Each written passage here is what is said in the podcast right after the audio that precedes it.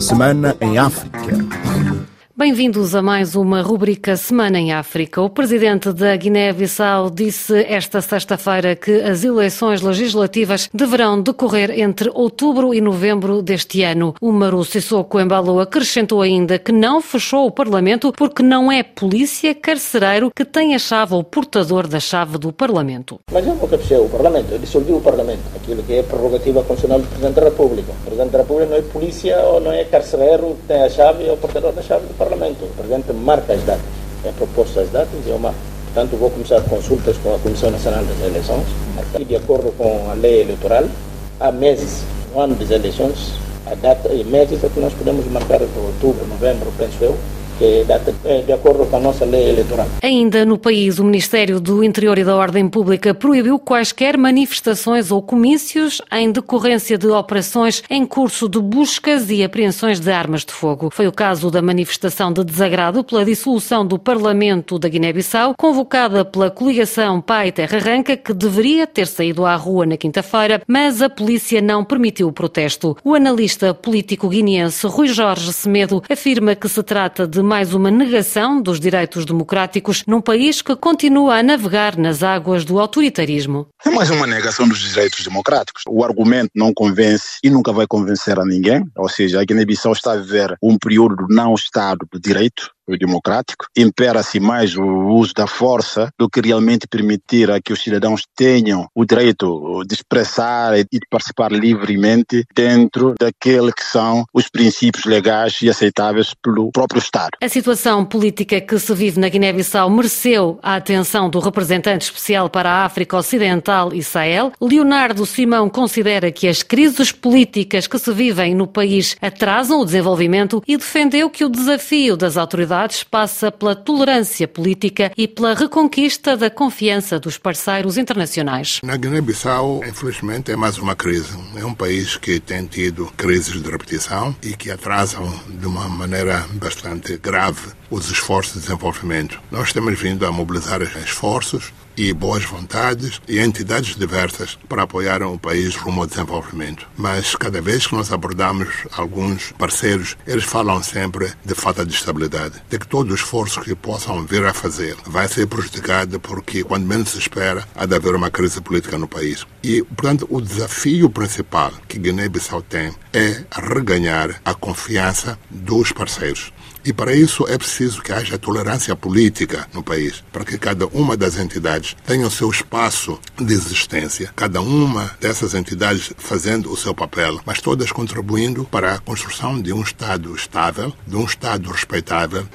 Bissau 94 FM a filha do antigo presidente angolano José Eduardo dos Santos acusou a justiça portuguesa de cumprir a agenda de Luanda no caso que tem a ver com o arresto dos bens da empresária no processo relacionado com a gestão da Sonangol. Isabel dos Santos desvalorizou o programa de combate à corrupção de João Lourenço, considerando-o seletivo por ter alegadamente a finalidade de atingir a família dos Santos. A reportagem é de Francisco Paulo. Em entrevista à rádio privada angolana essencial, Isabel dos Santos falou do seu percurso empresarial, da gestão da Sonangol, do processo judicial que o pesa sobre si e do papel da justiça portuguesa no arresto dos seus bens. A empresária de 50 anos desvalorizou o programa de combate à corrupção levado a cabo pelo Estado angolano e considera como seletivo o processo por ter alegadamente a finalidade de atingir a si e a sua família. Este combate à corrupção feito pelo Presidente da República, João Lourenço, não é um combate sério, é uma farsa. Se houvesse um interesse real em combater a corrupção em Angola, eu pessoalmente, na qualidade de PCA da Sonangol, com os consultores, nós todos fomos à sede do MPLA e reunimos, na altura, com ainda candidato a Presidente da República, o general João Lourenço. E eu prestei o relatório e disse, olha, senhor vice-presidente do MPLA, estão aqui as situações das irregularidades que encontrei na Sonangol. Isabel dos Santos também acusou a justiça portuguesa de cumprir a agenda das autoridades angolanas, referindo seu arresto e a nacionalização dos seus bens naquele país lusófono. A justiça portuguesa, eh, o que tem tomado como decisão e, e posicionamento é que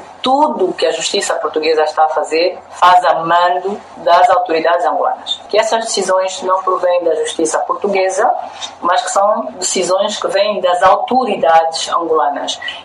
Maputo 105 FM.